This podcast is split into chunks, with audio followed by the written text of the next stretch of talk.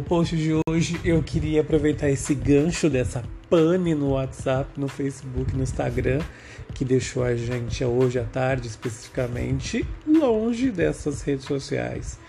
E aí eu fiquei pensando o quanto a gente é dependente delas, né? O quanto a gente não vive sem.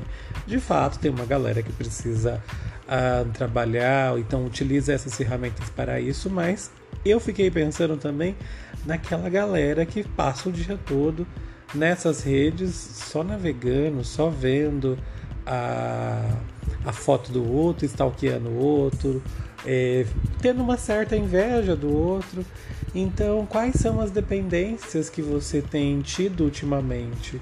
Fiquei pensando também de como às vezes a gente fica dependente de algumas pessoas, de algumas situações, escravos de algumas situações.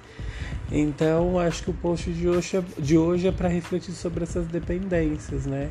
Que a gente precisa ponderar vez ou outra se a gente não está surtando demais, depositando é, todas as fichas numa ação só e passando a viver em função de situações que às vezes não dá nem abertura para a gente viver outras experiências. Por exemplo, hoje eu ouvi muita gente dizendo assim: que legal que eu voltei a ligar para as pessoas, né? Já que não estava conseguindo enviar mensagens pelo WhatsApp.